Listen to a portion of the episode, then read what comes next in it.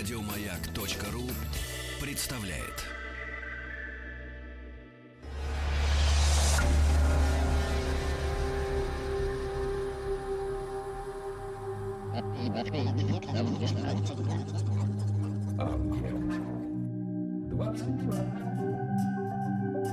Объект 22.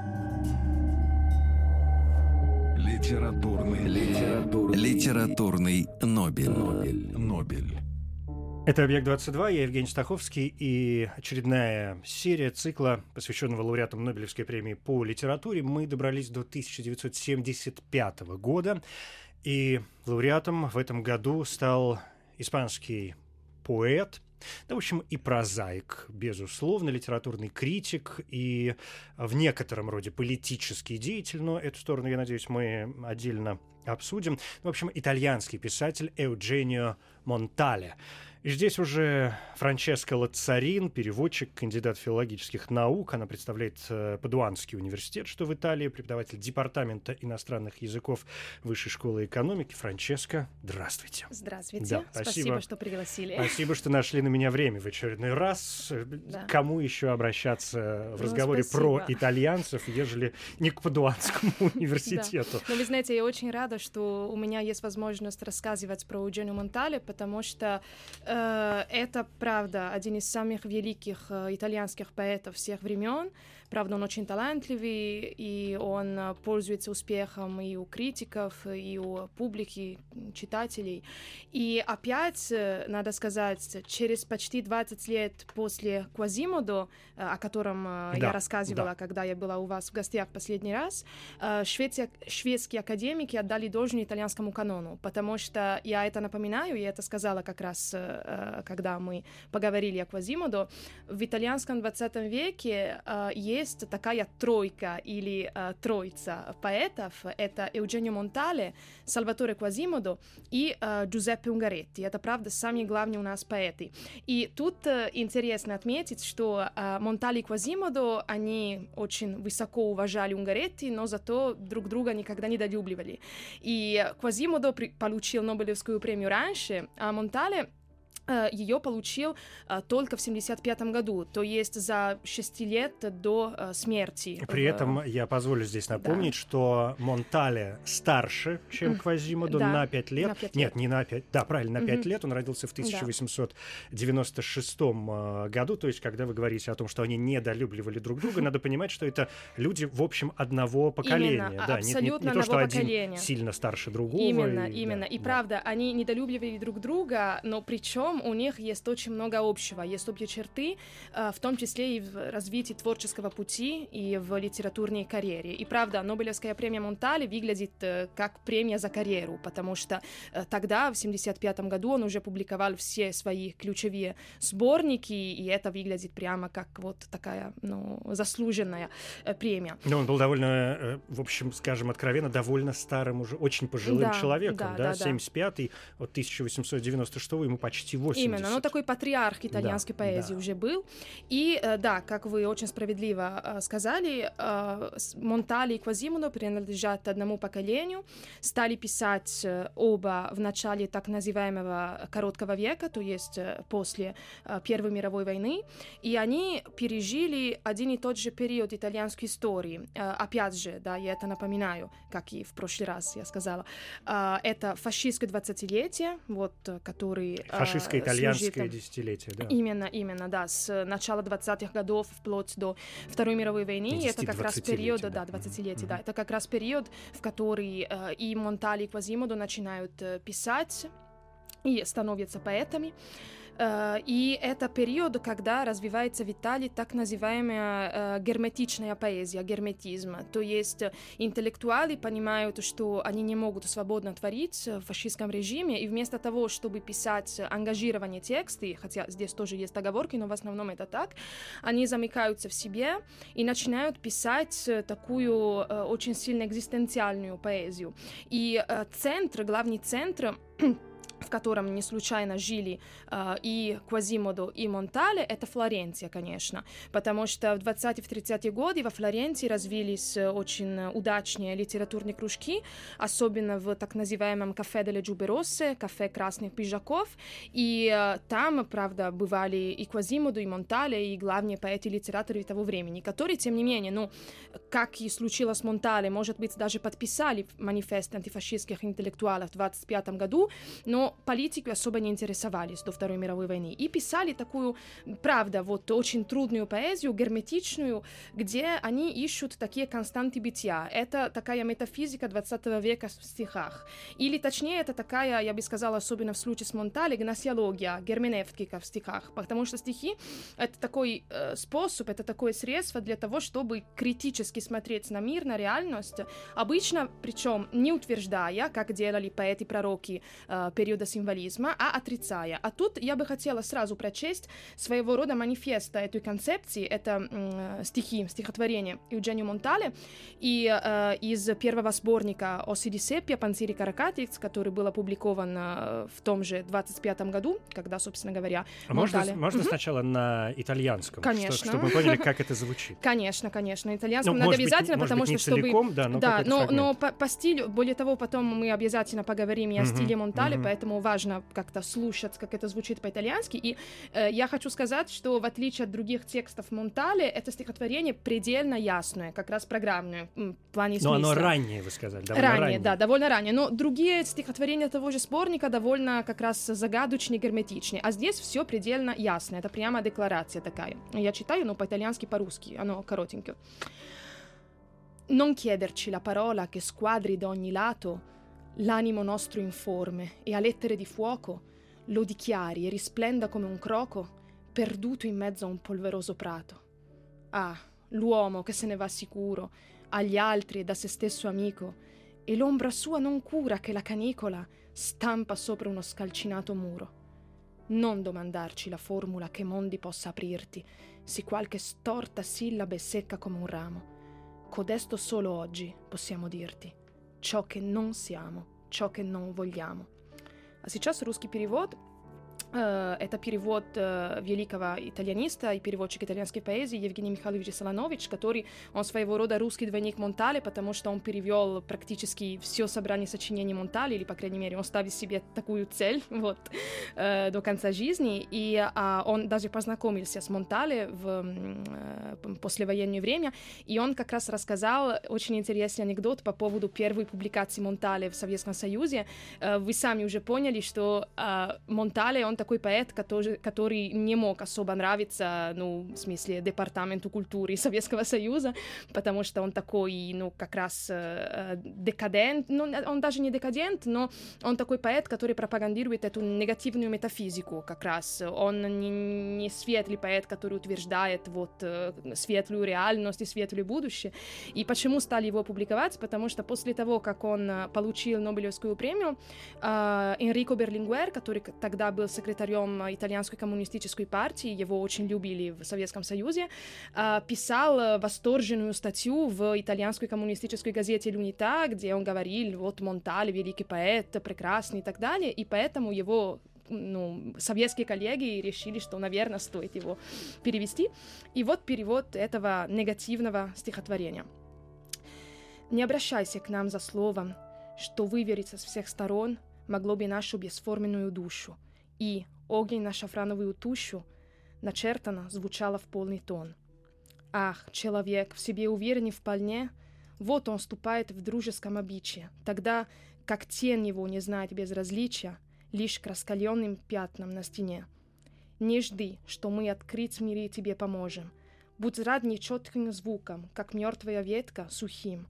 Одно тебе сказать сегодня можем, чего в нас нет, чего мы не хотим. Вот, мне кажется, все правда предельно ясно. Здесь поэты говорят и говорят о том, что э, и поэзия, и гносеология могут быть только негативными. Поэт не знает абсолют, абсолютных начал, в отличие от пророков типа Джузе Кардуччи, который тоже получил Нобелевскую премию, или Габриэле Даннунцио, так называемые как раз э, ну, поэты вати по-итальянски, поэты-пророки. И поэт может только отрицать то, что не ощупывает непосредственно, что не может узнать. И, тем не менее, стоически искать дальше, рефлексировать. И опять мы видим, есть такое преодоление символизма, и наследие которого, тем не менее, налицо. Потому что, ну, Монтале, вы, наверное, это поняли, даже не зная итальянский, он не авангардист, он не придумывает никакого заумного языка. Наоборот, в стиле он очень классический. Э, в его Пока. Пока. Пока. Пока в его стиле есть э, ну, даже какие-то отклики Данте, Леопарди, конечно, Джакомо Леопарди, такой поэт-философ 19 века, м, как-то присутствует, мне кажется, на фоне всего творчества э, Монтале. И есть и очень много таких э, термин из оперных либретто, потому что сам Монтале сначала хотел стать оперным певцом. Он учился в Генуе, в своем родном городе, у очень известного педагога, баритона, который пел на сцене оперы Верди, Пучини. И он хотел стать певцом, но, к сожалению, у него был неправильный характер. Он, он очень сильно стеснялся на сцене, и поэтому ничего не получилось. Но причем он очень любил оперу, и впоследствии он работал даже музыкальным критиком, и поэтому в его стихотворениях есть и очень много таких словосочетаний, как будто из итальянских либретто 19 века. Вот. Но есть и другой важный стилистический элемент в стихах Монтале. Uh, он считает, что есть так называемые поэти-лауреаты. По-итальянски лауреат это не лауреат, потому что в этом смысле Монтале это и есть лауреат. Лауреату это как будто лауреат, поэт Лавров. лауреат, да. Именно, да. Э, Это поэты ла- Лавров, как будто, да, в смысле э, поэты классические, которые считают, что стихи должны быть обязательно вот такими э, предметами высокой поэзии, высокой литературы, они должны подняться как будто над реальностью. А Монтале считает, что наоборот, что поэт должен как раз обратиться к повседневности, к своей внутренней жизни, очень как-то скромно, очень умеренно, и он предпочитает э, не поэты э, Лавров, а поэты Лимонов, как он сам говорит, и поэты Дей Лимони. У него Что это значит? это значит такие поэты, которые э, в своих стихотворениях, если очень конкретно о, о поэтических образах говорить, это такие поэты, которые не выбирают э, такие экзотичные, античные растения со странными именами, потому что поэзия должна быть оторвана от реальности, а они должны обратиться как раз к реалиям, которые э, им как-то роднее, как э, Лимони, как в случае с Монтале, который родился э, не на юге Италии, а на севере Италии, в Лигурии, но все равно в таких морских краях, и он как раз э, гулял по садам и видел вот такие э, растения, типа, ну, лимонов, э, апельсинов, вот. То есть для, для него это самое прозаическое, Самое что только проза- может быть. Именно. Лимоны, вот эти все лимоны. цитрусовые, которые на каждом Именно, углу именно. Ну, по сравнению, по крайней мере, с э, растениями, которые воспевали так называемые вот такие по- Поэты-лауреаты. поэты и лауреаты. Здесь, наверное, не лишним, мне кажется, будет еще раз Да. вспомнить э, имя Де Анунцио, который как Именно. раз славился он как своим. Поэт-лауреат, да, потому что это очень э, такой пышный стиль, и Да. периодически возникает от, от Де Анунцио ощущение, что это поэт не, э, там, ну, не, не, не не 20-го начала века, да, Да. и, там, не знаю, в конце 19-го, наверное, он не успел ничего написать. мгм, мгм, мгм. Э, могу сейчас ошибаться, но неважно.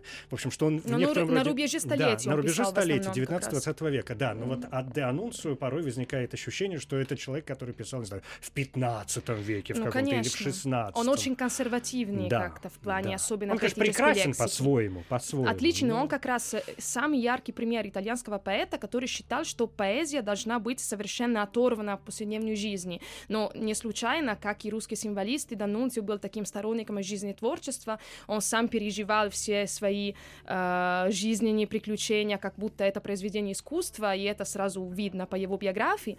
А Монтале наоборот, он призывает поэтов обратиться к тому, что они непосредственно знают, да, потому что и без этого, как мы увидели в стихотворении манифесты, мы не можем ничего знать, по сути, поэтому если мы хотим хотя бы узнать то, чего мы не хотим, лучше как-то иметь контакт с реальностью непосредственно. И тут, конечно, ну, надо говорить о Лигурии, то есть о родной земле Монтале, потому что без нее нельзя себе представить э, ни одного из его стихотворений, особенно э, ранних, вот.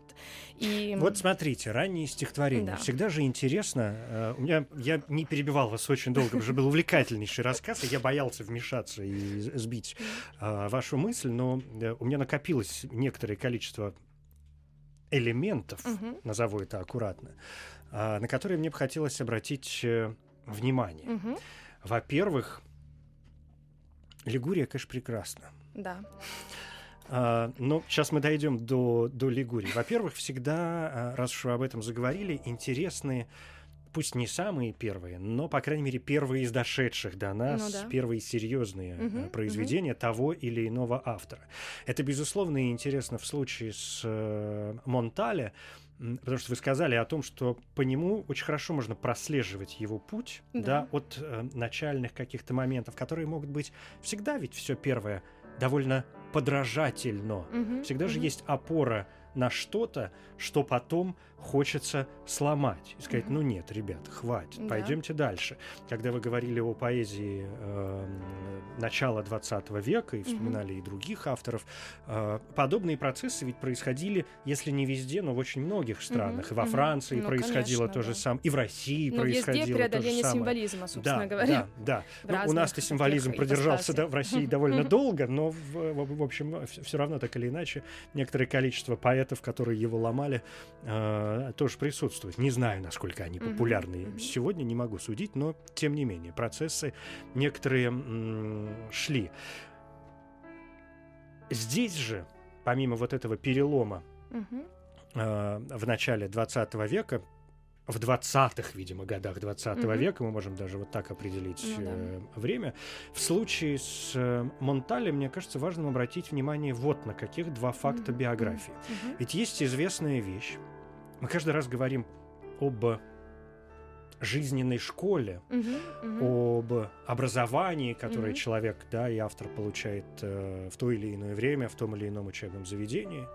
Но вот в случае с Монтале ведь есть события, которые печальные события, которые Мгм. позволили ему очень серьезно заниматься и самообразованием. Мгм. А, а одну более позднюю э, историю вы уже определили, Мгм. это фашизм, да, а потом и война, когда нужно было, может быть, ломать и самого себя. Известный Мгм. факт, что э, он отказался вступать в фашистскую партию, Ну да, там и потом как раз уже... подписал манифест Да, антифашистских да, да. интеллектуалов и потерял работу, между Мгм. прочим. Когда он уже переехал во Флоренцию, он стал архивистом, он стал работать Он был в директором библиотеки в- в директором своё библиотеки, да, и он как раз его уволили из-за того, что он отказался вступить в фашистскую партию, поэтому он прямо, ну, в отличие от других, страдал от всего этого, Мгм. безусловно. А первый момент, более, разный, э, Мгм. более ранний, известный факт, что в возрасте 14, по-моему, Мгм, лет мгм. Монтале серьезно заболел. Да, да. у Практи- него была очень серьезное заболевание. длинная Да, болезнь, да. а, И в это время практически в постельном режиме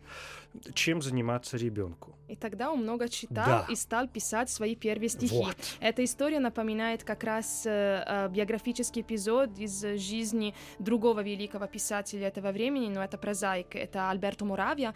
Альберто Муравья, если не ошибаюсь, болел э, чахоткой, когда он был маленьким, и он как раз э, просидел в санатории, я не помню сколько времени, но очень долго. И как раз там он написал, по-моему, свой самый потрясающий роман «Равнодушник» «Индифферент». И ему было 20 с чем-то лет вообще. И, по-моему, он мог бы спокойно больше ничего не писать после этого романа.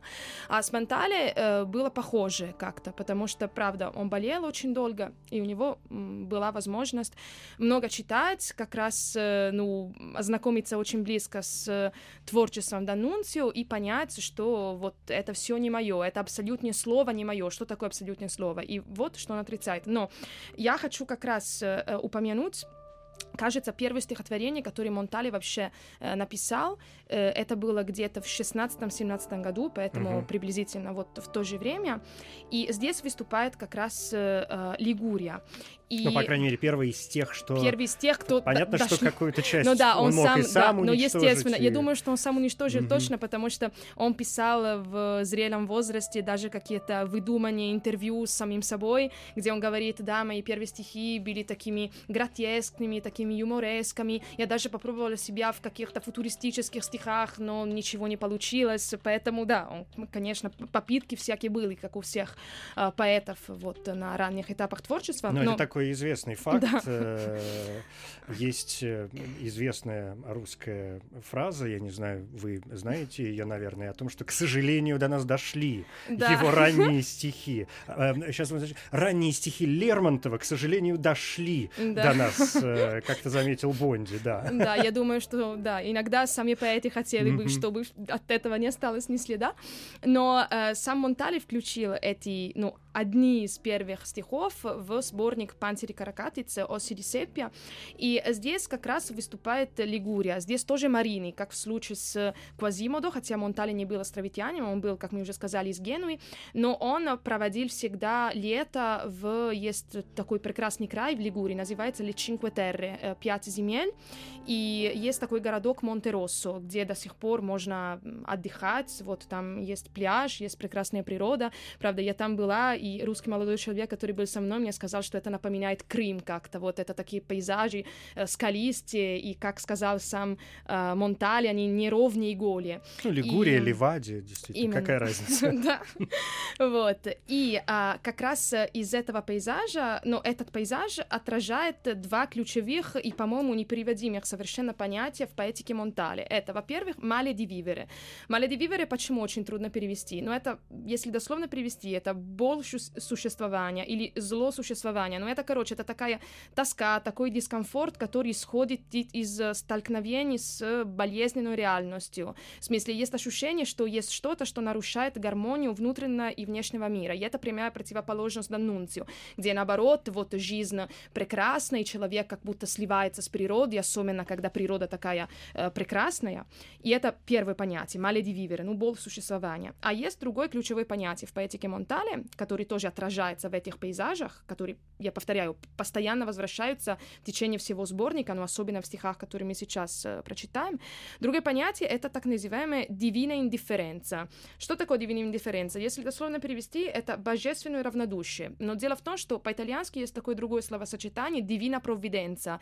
Это эм, как будто божественное предвидение, но тот факт, что Бог заботится о тебе. А ну, здесь, провиденция, похоже на слово провидение. Да, да ну, именно, провидение провидение Прови... как раз... Провидение, провидение, как Это угодно. как раз, это как раз Очень, такое. Да, да. Вот, а здесь равнодушие, наоборот. И все это находит свою поэтическую и словесскую оболочку в Осирисепе. А почему, кстати, панцири каракатицы, почему сборник так называется? Это как-то странно. Это опять такой, ну, такие морские реалии. Э, дело в том, что в Монтероссо э, Монтале очень часто, естественно, гулял по пляжу, и иногда он видел, как на пляже остаются эти панцири каракатицы, особенно после бури. В смысле, это то, что остается после бури. Это как будто э, голая реальность, э, как будто по после жизни. То, что остается после, после катастрофы, как будто бы. И, ну, по э, сути, панцири каракатец — это Э, проводя аналогию, это, это скелет, это хреб, скелет. хребет, ост... именно, нечто все оставшееся именно. от это то, того, что, что некогда было живым. Именно, да. именно, так и есть. И поэтому то, что позволяет нам посмотреть на голую правду. И не случайно первое название сборника в черновиках Монтале это ротами, то есть обломки. Я думаю, mm. что это Суть не нуждается в комментариях. Да. Вот. И вот такие хрестоматийные стихи, вот первые, которые он, кажется, писал, ну, одни из первых, э, они называются «Мериджаре палидо сорто». Ну, русский перевод очень хороший, но он как-то превращает эту первую фразу, эту первую строку. Если дословно привести, «Мериджаре палидо сорто» значит «бледный, задумчивый Польдин». И здесь опять такое преодоление Данунцио. Почему? Потому что у Данунцио есть как раз такое стихотворение «Польдин», и вообще Польдин — это ключевой момент в поэзии символистов, потому что, и если думать о Маларме, тоже на целом ряду э, поэтов европейских конца 19 века, это такой момент, когда э, э, находится как раз э, эта гармония между человеком и э, природой. А здесь э, наоборот, что такое Польдин для Монтале? Это э, как будто момент, где дивина индифференция, это равнодушие а, Бога, становится виднее. И получается такая грустная эпифания, потому что здесь мы видим такой лирический я, который отстраняется, наблюдает этот пейзаж, очень сухой, в полдень, и с таким грустным удивлением понимает, что такое жизнь. А жизнь — это э, как будто э, прогулка вдоль раскаленной стены, на которой острые бутылочные осколки. И вот стихи сейчас я читаю по-итальянски, по-русски это тоже э, перевод Солоновича, вот как выглядит полдень для Монтале. И это такие хрестоматийные стихи, мы их учим даже наизусть в О, школе. это школьная программа? Школьная программа, да. И, кстати, э, сам Монтале в интервью сказал, что да, я знаю, что это мое стихотворение «Мериджари Палюда Сорто» вошло в школьную программу, и что школьники э, его особо не любят, потому что в конце какая-то какофония. И действительно, ну, все думают, что итальянский такой язык музыкальный, как мелодия, плавный, и на самом деле а тут в конце... вдруг какой-то перелом. Слушайте, да. вы так, э, Франческо, заинтриговали, что, тем более школьная программа, у нас же должно сейчас сложиться э, какое-то ощущение конфликта между прекрасной поэзией и необходимостью, да, Ага. когда заставляют делать какие-то вещи, что я предлагаю передохнуть пару Да, минут, и после отличный- этого мы продолжим. Отличная да. идея. Спасибо.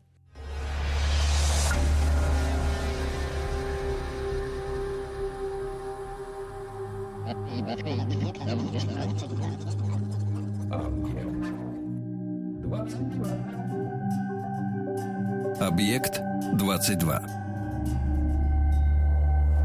Литературный. Литературный. Литературный Нобель. Нобель. Нобель. Я Евгений Стаховский, здесь Франческо Лацарин, переводчик, кандидат филологических наук, э, Падуанский университет, Италия. Лауреат Нобелевской премии 1975 года Евгенио Монтале, итальянский в первую очередь, конечно, поэт, сегодня нас э, занимает. Но я предлагаю сразу продолжить, потому что мы Ну, остановились на том... На самом на- интересном, да, на- на голосе поэта. Да, да, пожалуйста. Да, я как раз сказала, что есть какая-то какофония, как сказал сам Монтале, и я просто прошу вас обратить внимание на э, конец вот э- этих стихов. Это длинное э, итальянское. Это коротенькое, это просто четыре вот строф, и в последнем строфе есть как раз этот звук, который постоянно повторяется, л. Это такой, ну, очень твердый и, и неприятный итальянский звук. Обычно в русской транскрипции на него указываются как на л с мягким знаком, но на самом деле он гораздо тверже, э, чем л с мягким знаком. Моим студентам я говорю, что э, для того, чтобы правильно произнести этот звук, надо как будто, ну, задыхаться, да, э, как, будто не оставлять места вот для воздуха э, во рту. И э, правда, есть такое ощущение, как будто это, ну, как сказал сам Монтале, жизнь, которая задыхается, la vita strozzata. А мы Есть. можем, чтобы сэкономить э, Да. время, Читать поскольку у нас только всегда последнее. немного, вот давайте сразу на итальянском последние четверостишие, Хорошо, а а, потом русский а русское перевод. мы уже по-человечески дадим, да. Хорошо, отлично. E andando nel sole che abbaglia, sentire con triste meraviglia com'è tutta la vita e il suo travaglio, in questo seguitare una muraglia che ha in cima cocci aguzzi di bottiglia. Вот такой резкий звук. Мгм. А вот э, русский перевод.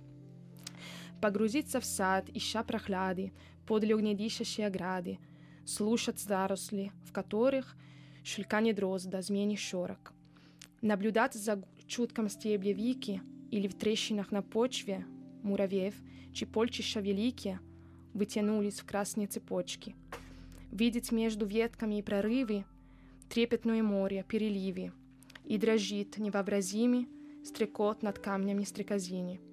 И потом опять на солнце жоге удивляться с горечью настолько жизни, ее заботы и тревоги в этой краткой, долгой ли дороге вдоль стены бутылочных осколках. Вот, Вот эти последние четыре строчки это про бутылочное. А можно Про мне посмотреть сколько? вот текст, который конечно. э, вашей рукой э, переписан, потому что вот эти четыре с э, вот этим итальянским звуком, да. непонятным. То есть в русском это, ага, удивляться. стены, удивляться с горечью. И потом опять на солнце сжоги, удивляться с горечью, насколько, то есть в русском Ну да. это ли все равно Ле, как бы да. дается, да? Хотя у вас мягче, Жизнь, ее заботы и тревоги в этой, вдоль, вдоль, Вдоль. опять стены, в бутыл, в бутылочных осколках. Ну, Это здесь прекрасный отличный перевод, переводчик. где, Но это опять Евгений Михайлович Да, Солонович, где конечно. попытка сохранить хотя бы в передаче и мягких Да. а, а, ли, да, и твердых л, хотя бы э, попытаться приблизиться вот э, к тому, о чем вы нам рассказали. Именно. Но это, это, конечно, отличный перевод. Мне кажется, что ну, лучше на русский, пожалуй, нельзя, потому что это, правда, очень такие трудные стихи, и особенно да, в этом фоносемантическом плане, потому что для Монтали было как раз очень важно передать э, этот звук резкий, это как раз такая жизнь, потому что мы сказали, что для него жизнь здесь — это прогулка вдоль этой раскаленной стены, на которой такие бутылочные осколки. И это стена, которая замыкает наше существование, и, и, и нету выхода из, из этой стены как будто. И это напоминает, кстати, если говорить об истории итальянской поэзии, об образах, которые возвращаются, это напоминает известный куст в поэзии уже упомянутого Джакомо Леопарди, которого Монтале очень любил. Э, в раннем стихотворении Леопарди «Бесконечность» есть такой куст, который как будто замыкает э, вид, закрывает пространство, но воображение поэта может как-то перешагнуть через этот куст, а здесь наоборот нельзя. Более того, на этой стене эти бутылочные осколки. Короче, исхода совсем, совсем нет. Да. Вот. А, Франческа, значит, смотрите, э, чтобы двигаться дальше, я надеюсь, что все, кто не имел никакого представления до сего момента об Евгению Монтале, найдут возможность Да. Я что у вот нас тоже есть надеюсь. в кои-то веке есть прекрасные переводы на русский язык. Да, да, да, да. а, найти и почитать этого великого итальянского поэта. М, Я хочу двинуть дальше. Ага. Вот в каком смысле. Потому что, как всем хорошо известно, а, Монтале проявил себя еще и как переводчик. Ну да. Отличный, кстати, тоже. Вот, то есть вы можете оценить, скажем, его переводы из, э, в первую очередь, с английского, конечно, Да. языка на э, итальянский. При этом надо отметить, что Монтале выбирал для себя не самых простых авторов. Совсем нет. А, Понятно, что он переводил там и Мелвилла, и Шекспира, Мгм, ну, мгм. вроде как бы такая относительно классическая история, хотя переводить Шекспира не, не просто. Он обращался и к творчеству своих, в общем, современников. Мгм, Он мгм. переводил и поэзию, на минуточку, Джойса. Мгм, мгм, Он переводил э, поэзию Элиота, мгм, переводил э, Йейтса, да. поэзию, ну, то есть не искал э, простых э, Совсем путей. нет. Я спрашиваю вот к чему. Как, по-вашему, могли ли его э, современники, Мгм, прекрасные поэты, э, пишущие на английском, и поэты, знаете, как написали бы в учебниках, самобытные, повлиять в какой-то мере и степени и на стиль Монтали? Или наоборот, он, понимая свою мгм. Основу и свои устремления выбирал для себя, для перевода уже тех поэтов, которые ему были близки по духу. Мгм. Но мне кажется, что здесь в случае с Монтали есть и то, и другое. Он перевел, кстати, не только с английского, но еще и с испанского, и, и отчасти с французского. И есть, кстати, целый ряд э, статей итальянистов про его переводы с разных языков. И, как правило, он был очень точным как-то в своих э, переводах, и он очень хорошо умел, и поскольку он имел такой прекрасный музыкальный слух, выбирать правильную метрику. А если ответить на ваш вопрос, мне кажется, что правда, и то, и другое э, происходило. Э, Вы упомянули очень справедливо Эллиота, и я считаю, что у Эллиота и Монтале очень много общего, и, скорее всего, это Эллиот повлиял на Монтале. Есть, например, такой элемент... На кого только Эллиот не повлиял, Ну да, скажем откровенно. н- Нельзя себе представить поэзию 20 века без него, естественно. И, э, как известно, в поэзии Эллиота есть э, такое ключевое понятие а, objective correlative, коррелятивный, э, а, м, объективный, ну как-то Да. это... И, и у Монтале это тоже встречается, и это встретилось, кстати, в стихотворении, которое мы только что прочитали. Это такие объекты, которые кажутся как будто, ну, без жизни. Разрознен и И разрозненными, раз- да. разрозненные, да, такая фрагментарность. И, Мгм. кстати, ну, такое заглавие, как «Панцири каракатицы», тоже очень много говорит о фрагментарности вообще и жизни, и образов самих стихов. Но, тем не менее, все это взаимосвязано, потому что это такие элементы, которые позволяют э, поэту построить вот э, э, свои, м, свое мировоззрение как-то, даже негативную, как в случае с Монтали, в случае с Эллиотом тоже, потому что Wasteland — это тоже не то, что поэзия, которая утверждает какой-то. Wasteland, вы имеете в виду «Бесплодная земля». да, «Бесплодная или земля», да. «Пустошь» иногда переводят. Мы, безусловно, Да. вспоминали ее, когда говорили об Именно. э, Элиоте в рамках э, этого Именно. проекта в лауреатах Нобелевской премии. Именно. И в этом смысле, правда, они очень-очень похожи, и Эллиот на него точно повлиял. Вот. И эм, в плане стиля тоже. Ну, в смысле, здесь я думаю, что просто Монтале очень много э, положил из своего стиля в переводе, особенно в переводе Шекспира. Они очень такие музыкальные. Но я повторяю, как человек, который страстно любил оперу, Монтале умел как-то передать э, ритм даже. Мгм. Вот это Даже очень, чужой. важный, это очень важный момент. Я с самого начала нашего разговора почему, Мгм. почему-то держу в голове некоторые мысли, и мне кажется, изучать путь э, художника на примере Монтали очень удобно. Или вы так настолько это живописно рассказываете, что картинка складывается э, сама собой. Но, по крайней мере, Монтали выглядит э, автором, чей путь вот эти вот, которые привели его туда, Да. куда привели, становится вполне понятным. Да, болезнь, самообразование, переломные вот эти моменты в пубертатный, извините, Да, период, да. да. потом фашизм, эскапизм, необходимость э, чем-то заниматься, уже невозможность сидеть на месте, обращение к э, переводам. И тут же музыкальная, не сложившаяся карьера, Карьера, да. что мне кажется очень э, важным для человека. И, ну, особенно мы, мы- мы все знаем, что такое великая итальянская опера. Ну, именно. Что такое великое итальянское искусство. Да. И э, мы прекрасно понимаем, что, собственно, до, ну, до Понятно, там Моцарт, конечно, немножко чудил отдельно, но по большому счету, да практически до начала 20 века Мгм. Все равно была э, в основе итальянская опера. Ну, в 19-м стали уже Ну да, подтягиваться. но более и- того, и это ключевой французы, момент и, и Россия, вообще. да, и... и немцы там выступили как надо. Но даже сами термины, Мгм. которые, да и до сих пор, извините, мы используем Да. только итальянские Да. термины. Это классика, Да, да, аллегро, ленто, ларго, Да. и, я не знаю, там крещендо, диминуэндо, и, и, все понеслось. Это уже звучит как песня, само по себе. Собери это Да. музыкальные термины, и вот тебе стишок Да, сложился да.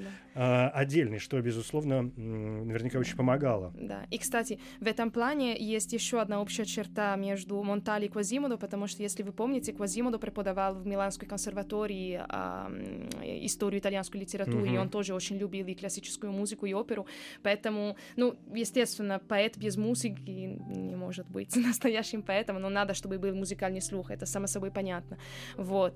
И, а, да, и по поводу самого Монтале и его э, творческого пути, да, все как-то держится, и э, еще по поводу более поздних э, этапов его, его карьеры, тут тоже есть нечто общее с Квазимодо, потому что мы помним, да, с прошлого раза, что Квазимодо после Второй мировой войны стал писать в большей степени ангажированные стихи, и Монтале тоже, э, его третий сборник, который вышел уже в 50-е годы, э, «La bufera e altro», «Буря и другое», это такие стихи, которые в большей степени прикованы к реальности, где есть история, фигурирует история. Хотя эм, я не успела упомянуть э, второй и совершенно потрясающий сборник Монтале после «Панцирь в Каракатиц». Это «Обстоятельства» или «Оказиони». Вышел в 1939 году. И хотя это, по идее, тоже такие герметичные стихи, очень интимные, очень малодоступные, отчасти совсем непонятные, но которые требуют от читателя такие прямо усилия вот, для интерпретации. При всей этой вневременности э, этот сборник вышел в 1939 году, и э, это год, который не нуждается, естественно, в представлении, и очень трудно себе его представить вне исторического контекста, потому что здесь чувствуется вообще вся, в этих мрачных стихах чувствуется вся катастрофа предстоящая. Тем более Монтале тогда э, дружил, но у него даже был роман «Любовь» с американской еврейкой Ирма Брандейс. А в Италии это В происходило? Италии, да, всё? это происходило, да, тоже между Тосканой и Лигурией, вот. И э, она была вынуждена потом э, уехать в США обратно, Разумеется. и слава богу, потому что иначе непонятно, что с ней случилось. И там, в этих стихах, она фигурирует как Клиция, это такая ипостась этой женщины, которая выступает немножко как э, женщина-ангел у Данте и у поэтов э, эпохи Данте. И э, здесь, в этих мрачных стихах, эта женщина может иногда принести э, какое-то светлое начало, какие-то моменты просветления, где кажется, что все имеет смысл, но это только такие э, мимолетные совершенно вот, э, моменты. И оказионные обстоятельства — это как раз такие моменты. Мы видим, что, опять же, вот э, общая черта с Квазимодо. У Квазимодо, если э, вы помните с прошлого раза, у него тоже бывают стихи, где э, вдруг вот э, за миг э, поэт понимает суть существования. Вот. А здесь тоже в оказионе Монтале это очень похоже. Хотя здесь тоже фрагментарность, отсутствие вообще бессмысленности всего, что происходит вокруг, и, естественно, ощущение потери и предчувствие потери. Но скоро будут война, Холокост, ну, в Италии тоже, конечно, э, евреи очень сильно страдали, потому что, ну, Муссолини договорился с Гитлером, они тоже были депортированы, и э, сами яркие стихотворения обстоятельств, они как раз связаны с памятью и с потерей памяти, и с ощущением, как, как, как это важно, но как мы вообще уже переступили через границу. Не случайно самое яркое стихотворение этого сборника называется «La casa di Ducanieri», это таможня. Мы понимаем, что такое таможня, это прямо вот граница. Это граница вот. границ. Граница границ, именно, вот. И я очень советую читать это стихотворение, оно очень длинное, но есть в переводе Евгения Михайловича и очень хорошо сделано, поэтому читайте обязательно, пожалуй, это самое лучшее стихотворение Монтале про таможню. Вот.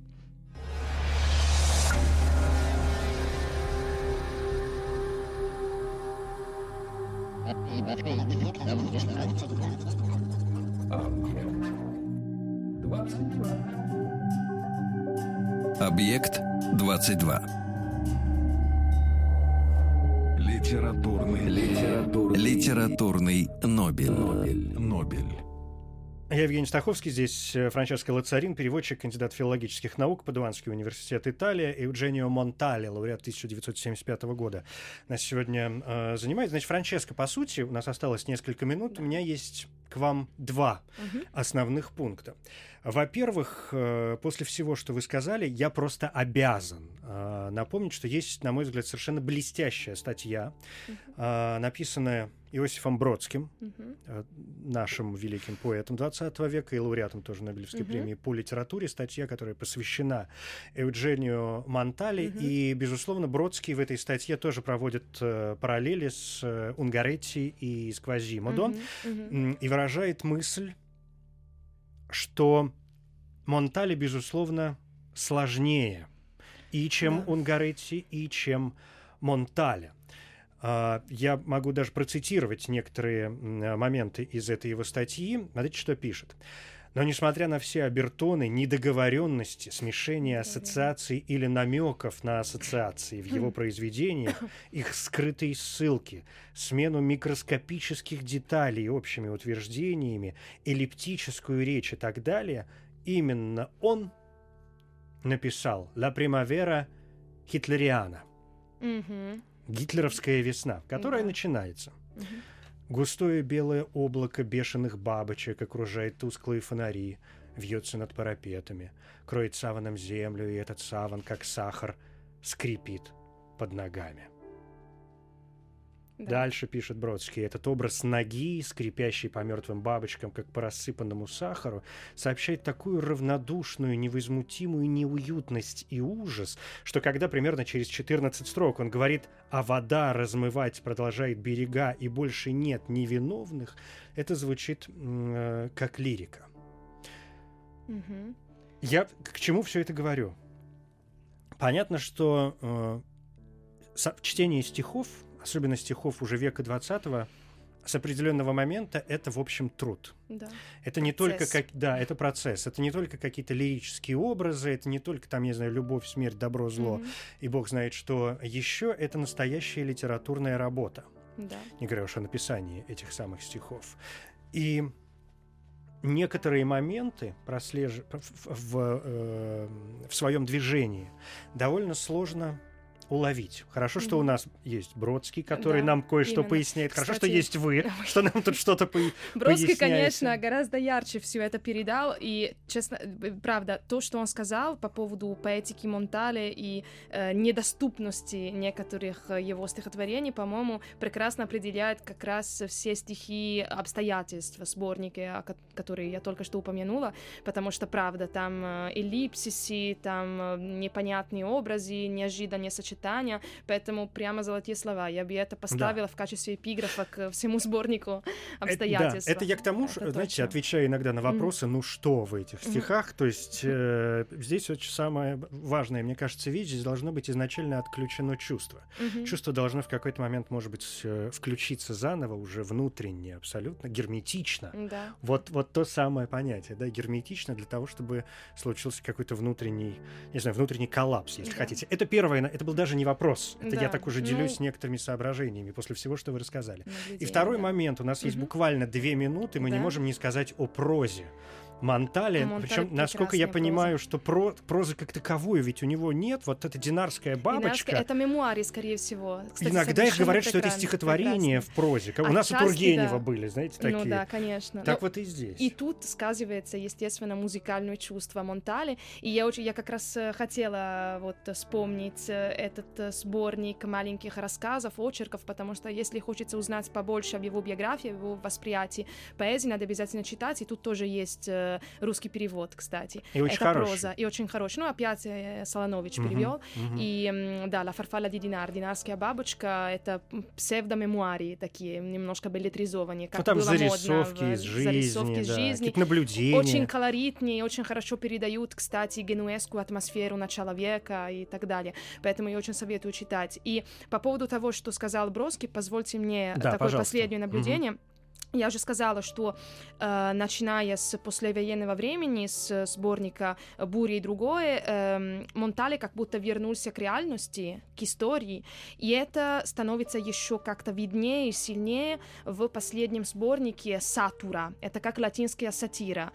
Монтале как раз наблюдает на современность, на Италию эпохи экономического бума, и он пишет такие, правда, почти сатирические стихи, но очень горькие, про то вообще вот сто- что случилось, что стало из итальянцев после войны, как наблюдается такой так называемый э, прогресс э, без развития на самом деле, только экономический прогресс без э, этического развития, это тоже очень интересно и очень сильно. Это, Но это серьезный, сборник. это серьезный вопрос культуры, который Да. а, вообще в творчестве очень много, да Мгм. не очень многих, а всех больших писателей занимает одно из центральных мест. Да. Другое дело, В какой-то это, это уже наша задача ловить э, Мгм. этот самый вопрос. Вот. Спасибо большое. Вам спасибо. Франческо Лацарин, переводчик, кандидат филологических наук, Падуанский университет Италия и преподаватель Департамента иностранных языков Высшей школы экономики. Спасибо. Спасибо, с наступающим.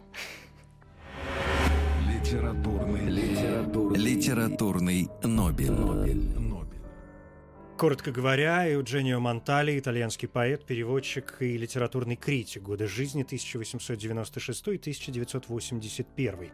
Наиболее известные произведения – сборники стихов «Панцирь и каракатиц», «Обстоятельства», «Буря и другое», «Тетрадь за четыре года», сборник прозы или стихотворений в прозе «Динарская бабочка». Среди других заслуг Монтале – великий офицер ордена за заслуги перед Итальянской республикой, кавалер Большого креста ордена за заслуги перед Итальянской республикой, пожизненный сенатор. У него несколько итальянских литературных премий почетные дипломы университетов Милана, Рима и Кембриджа. Монтале, 72-й лауреат Нобелевской премии по литературе, это 1975 год. Список номинантов на данный момент неизвестен, архивы Академии закрыты в течение 50 лет. Нобелевская лекция поэта называлась «Может ли еще существовать поэзия?». Премия Евгению Монтале вручена с формулировкой «За характерную поэзию», в которой с большим художественным чувством он раскрыл человеческие ценности, показав жизнь без иллюзий.